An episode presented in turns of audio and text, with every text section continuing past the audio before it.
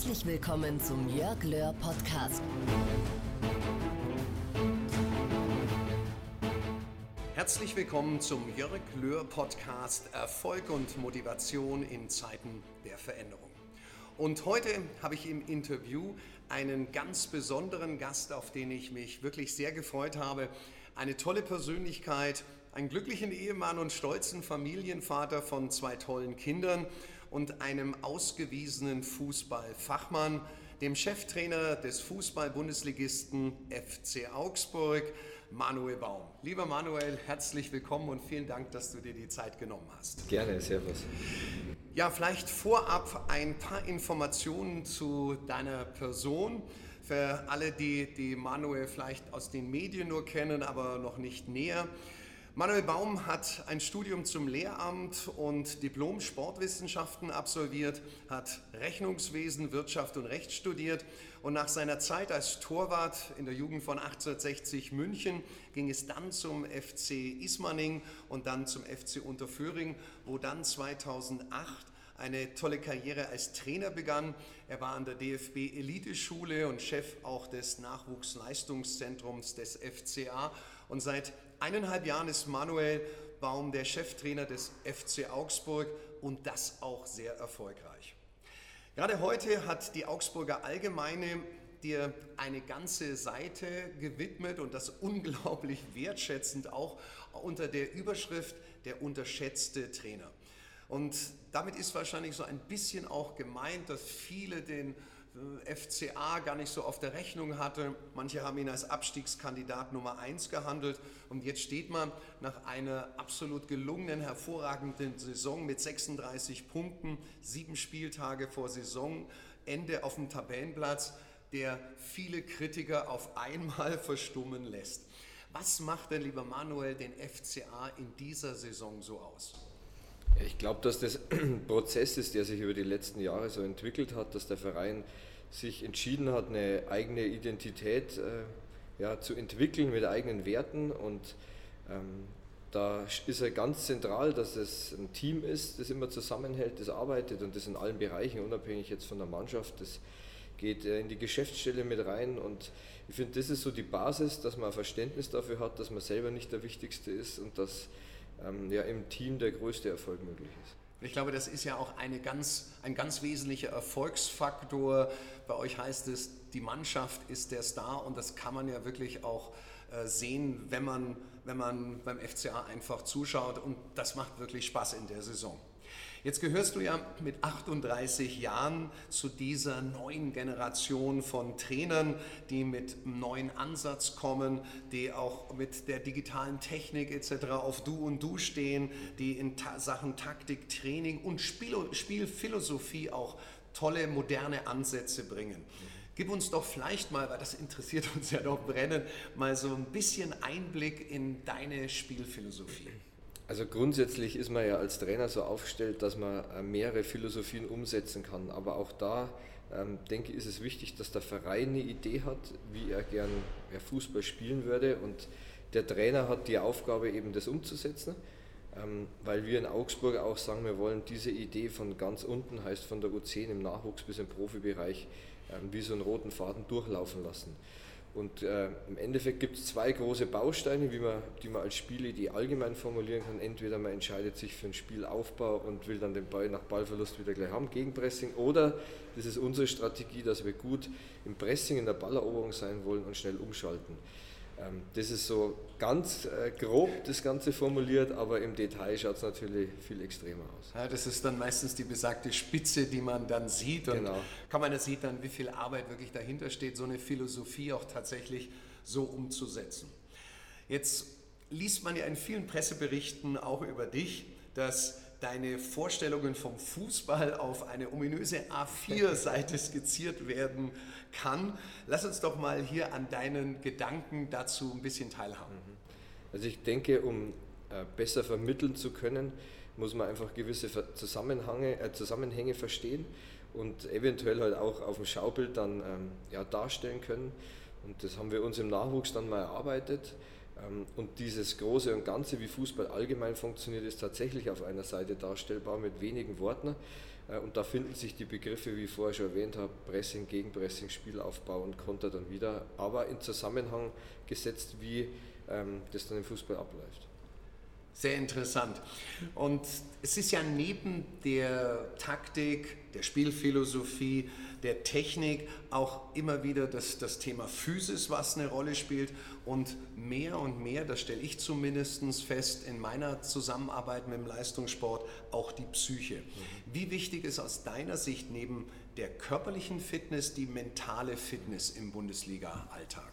Also wir haben da ja, unsere sechs Bausteine haben wir entwickelt, ähm, in dem ja, definitiv mal zwei oder der Bereich Kognition und Persönlichkeit, also da ist ja die Psyche, die Mentalität natürlich definitiv enthalten, eine große Rolle spielen. Und ich denke, dass der Ansatz aber bei uns ist, ähm, nicht nur das zu verbessern, ähm, wo jeder sieht, also meistens als Stadionzuschauer siehst du, der Pass kommt nicht an, sondern da wirklich auf Ursachenforschung gehen. Und das kann ja beim einen sein, das ist jetzt der dritte Fehlpass und äh, er hat einfach Probleme, dann mit so einem Misserfolg in Klammern Fehlpass umzugehen. Und dann wäre es das Thema ähm, ja, Sportpsychologie, wie gehe ich denn mit Misserfolg um? Was muss ich als Trainer machen? Wie muss ich ihn coachen? Braucht er einen Mitspieler, der ihn unterstützt? Ähm, das ist das eine. Und das zweite, wo finde ich auch der Kopf eine wichtige Rolle spielt, der Bereich Kognition, also Handlung, Entscheidung, Wahrnehmung, Antizipation. Das sind alles so Sachen, die finde ich nur im Fußball nicht ähm, ausgereift sind, denn so die physisch äh, Eigenschaften, die sind schon sehr ähm, ja, ausgeprägt. Das ist interessanterweise auch den Eindruck, den ich habe. Extrem gut in der physischen Ausbildung, auch mittlerweile, wie das alles analysiert wird. Das ist wirklich für jede andere Sportart vorbildlich. Aber gerade in den Bereichen, die du genannt hast, da ist noch Luft drin. Jetzt würde ich mal interpretieren, da kommt dir deine pädagogische Ausbildung, glaube ich, auch ein wenig zugute. Liege ich da richtig? Ja, absolut. Vor allem ähm, das Bewusstsein, dass du hoch individualisiert arbeiten musst. Und äh, die Inhalte, die du dann an die Spieler bringen willst, äh, unterschiedlich ähm, denen vermittelst, weil der eine ähm, sieht es lieber, der andere hört es lieber und der dritte spürt es lieber. Äh, am besten ist, du machst alles miteinander. Und wenn du da ein gewisses Vorwissen hast und ähm, ein bisschen Menschenkenntnis, dann weiß man, dass jeder unterschiedlich ist und dass du mit jedem unterschiedlich arbeiten musst. Und ich glaube, das spürt man auch, wenn man mit den Spielern spricht. Zumindest geht es mir so, wenn ich einige Spieler aus deiner Mannschaft sehe, die spüren, da setzt sich einer für mich ein, da arbeitet einer wirklich akribisch, dass die Leistungsfähigkeit verbessert wird. Jetzt habe ich ähm, in der Zusammenarbeit mit dir dich eigentlich immer, wenn ich das so sagen darf, als einen äußerst offenen, sympathischen Menschen kennengelernt, als einen Teamplayer als einen Fußballfachmann, der sehr gut vorbereitet ist, der weiß, was er will und eine ganz klare Idee auch von Fußball, von seiner Arbeit hat. Was macht den Menschen Manuel Baum aus? Was macht dich erfolgreich? Und vielleicht, was, was macht auch deinen Führungsstil aus? Also zum einen erfolgreich, glaube ich, macht mir an meine Familie, die mir so den Rücken da frei hält. Weil der Job, den ich da jetzt ausfülle, der ist wirklich sieben Tage, 24 Stunden. Und wenn man weiß, so ein Kader hat vielleicht 33 Spieler und du arbeitest individualisiert und musst dich, dir über jeden Gedanken machen und immer schauen, wie kommt der ins Training, wie verhält er sich im Training, jetzt nicht nur verbal, sondern auch Thema Körpersprache ist ganz wichtig. Und das andere ist natürlich auch wieder Führung. Die, du musst individuell führen, du musst aber irgendwo eine Mannschaft führen. Und dazu brauchst du, finde ich, eine Identität des Vereins, die hilft. Du brauchst Werte, die man ähm, vorleben muss und du brauchst aber dann auch irgendwo Regeln, die eingehalten werden müssen. Ähm, und dann hängt es natürlich von der Situation ab. Also situativer Führungsstil, denke ich, ist der, der mir am besten liegt und den ich authentisch rüberbringen kann. Das heißt, wenn mal was nicht äh, passt, kann ich es deutlich formulieren. Aber ansonsten kann ich auch mal mit Spielern lachen oder über private Sachen reden. Und ich glaube, das ist auch sehr wichtig für jeden, der jetzt nicht im Leistungssport zu Hause ist, diesen situativen Führungsstil auch tatsächlich zu leben. Da bin ich immer der Meinung, auch wichtig, den Mitarbeitern zu sagen, dass man situativ führt. Denn ansonsten denken sie, was ist das jetzt? Gestern war er kooperativ, heute ist er autoritär. Und wenn Spieler oder Mitarbeiter das wissen, dann, dann verstehen sie das und wissen auch, dass es, wie du richtig sagst, situativ eben bewusst eingesetzt genau, dass sich halt dann verändert. Und dazu gehört für mich eine gewisse Fehlermentalität, die mir auch ganz wichtig ist, dass halt die Spieler wissen, sie dürfen Fehler machen und können dann aber mit mir offen darüber reden und dann gilt es halt an Lösungen zu arbeiten, wie man halt ja, die Fehler einfach nicht mehr macht. Ähm. Wenn wir jetzt vielleicht einen kleinen Blick noch auf einen Spieler werfen dürfen, dann die haben ja einen begrenzten Zeitraum. So ein Profispieler, da kann er Geld verdienen, da kann er ins Rampenlicht kommen, seinen Traum leben und Karriere machen. Was erwartest du von einem Profi, damit er eine Chance hat, wie hier beim FCA Stammspieler zu werden? Zum einen muss er zu der Idee passen, die ähm, ja, der Verein sich ausgesucht hat. Mhm. Und dazu zähle nicht nur die fußballspezifischen Eigenschaften, sondern eben auch die Persönlichkeit. Ähm, das Thema hatten wir ja vorher schon. Ähm, zum anderen muss er ein Bewusstsein dafür haben, dass es ähm, nicht nur wichtig ist, 90 Minuten Leistung zu bringen, sondern ähm, dass das Training wichtig ist und auch das Thema außerhalb des Platzes. Also da musst du auch Profi sein, weil ich merke schon selber, so ein 90 Minuten Bundesligaspiel ist so intensiv und wenn du da, wenn da Ernährung nicht passt, wenn da Regeneration nicht passt, dann äh, sinkt die Wahrscheinlichkeit, dass du erstens lange im Geschäft bleibst und zweitens, dass du da erfolgreich bist in der Zeit. Und das kann ich auch nur nachvollziehen. Äh, also ich habe das früher in meiner aktiven Zeit auch gemerkt, nach so einem Bundesligaspiel oder Länderspiel, da, da hast du so viele Körner gelassen, wie es immer so heißt. Ich, wir haben das mal gemessen, alleine drei Kilo Körpergewicht habe ich in so einem Spiel äh, verloren.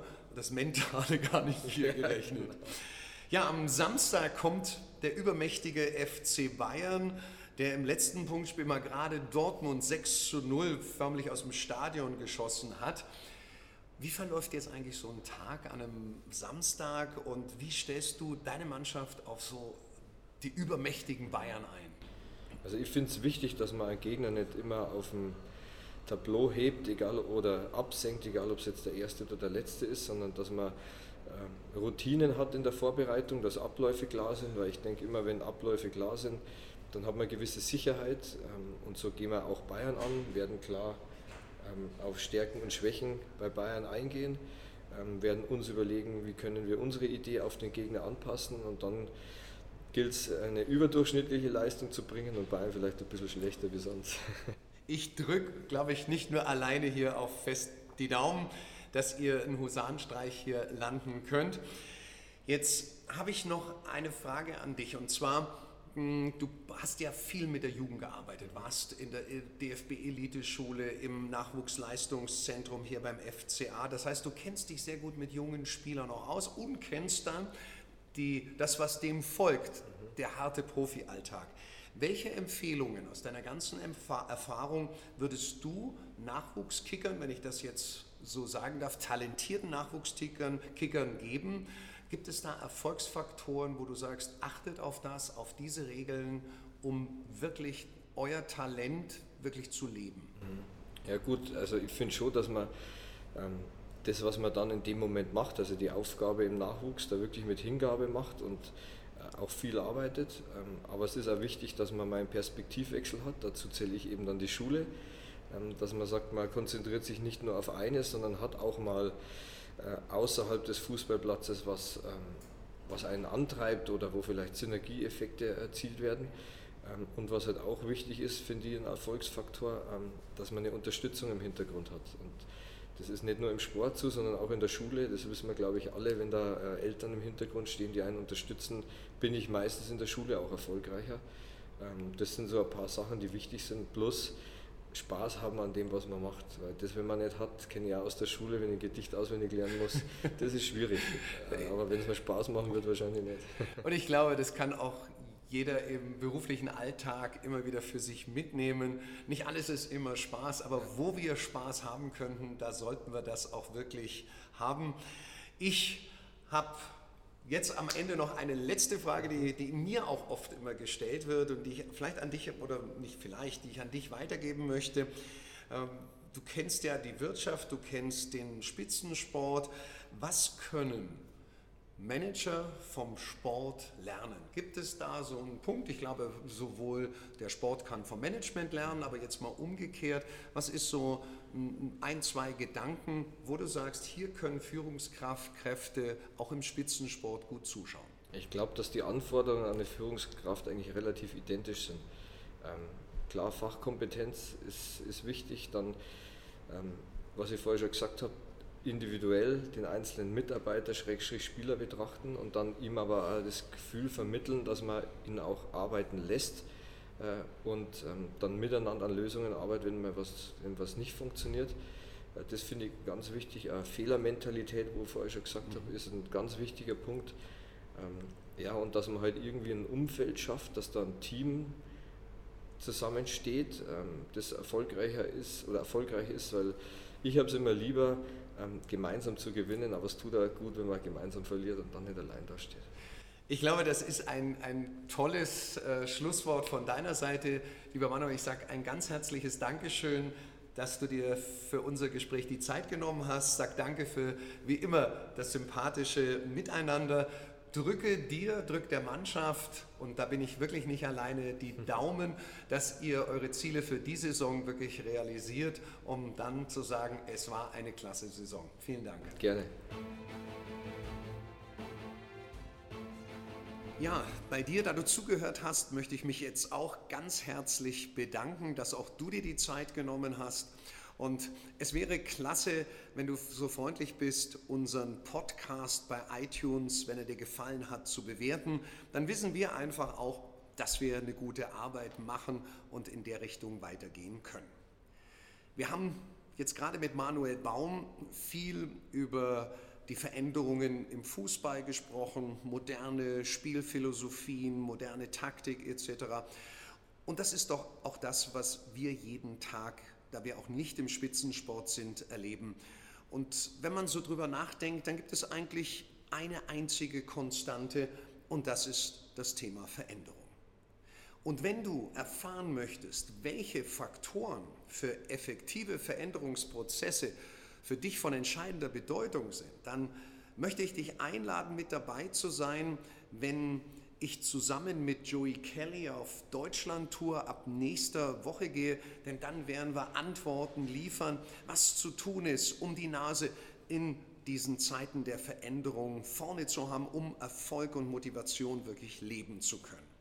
Erlebe ganz einfach mit Joey und ich kenne ihn als Freund, ich kenne ihn als, als Unternehmer, als Musiker, erlebe mit ihm einen Menschen, der wirklich Außergewöhnliches zu erzählen hat seine Geschichte der Kelly Family, wie sie angefangen hat, was jetzt gerade passiert, ausverkaufte Hallen und dann ist er ja auch noch jemand, der mit seinem Ausdauersport Großes geleistet hat. Wenn er beispielsweise alleine acht Ironman-Triathlons in einem Jahr geschafft hat, das ist unglaublich. Und er wird uns viel mitgeben, wie wir aus dieser Erfahrung profitieren können. Die Veranstaltungen am 10. April äh, geht's los in Augsburg, das ist bereits ausverkauft. Es gibt noch Restkarten für den 11. April in Stuttgart, den 17. April in Hamburg, am 18. April sind wir dann in Leipzig, am 24. April in Schwerte und der Abschluss ist dann der 26. April in Würzburg. Los geht's jeweils um 18.30 Uhr, nach dem Arbeitsalltag also, und die Tickets gibt es schon ab 49 Euro. Bei mir wirst du sehr viel erfahren, was du machen kannst, um für mehr Motivation in deinem Leben und im Leben anderer Menschen zu sorgen. Was die aktuellen Herausforderungen sind und wie du auch diesen begegnen kannst. Ich werde mit dir auch darüber sprechen, wie wir unseren emotionalen Zustand positiv beeinflussen können. Natürlich auch, wie wir loslassen von limitierenden Überzeugungen und Glaubenssätzen um ganz einfach das Leben zu leben, was wir uns erträumen, was wir anstreben. Alles in allem, ich verspreche dir, das wird ein Feuerwerk werden an spannenden, motivierenden Inhalten und Metaphern. Und ich freue mich, wenn du bei diesem Seminar-Highlight einfach mit dabei bist. Wie gesagt, ab nächster Woche geht's los. Alles weitere findest du bekanntermaßen unten hier in den Show Notes. Und jetzt wünsche ich dir viel Erfolg auf deinem hoffentlich wirklich motivierten Weg. Alles Liebe und bis hoffentlich bald, dein Jörg.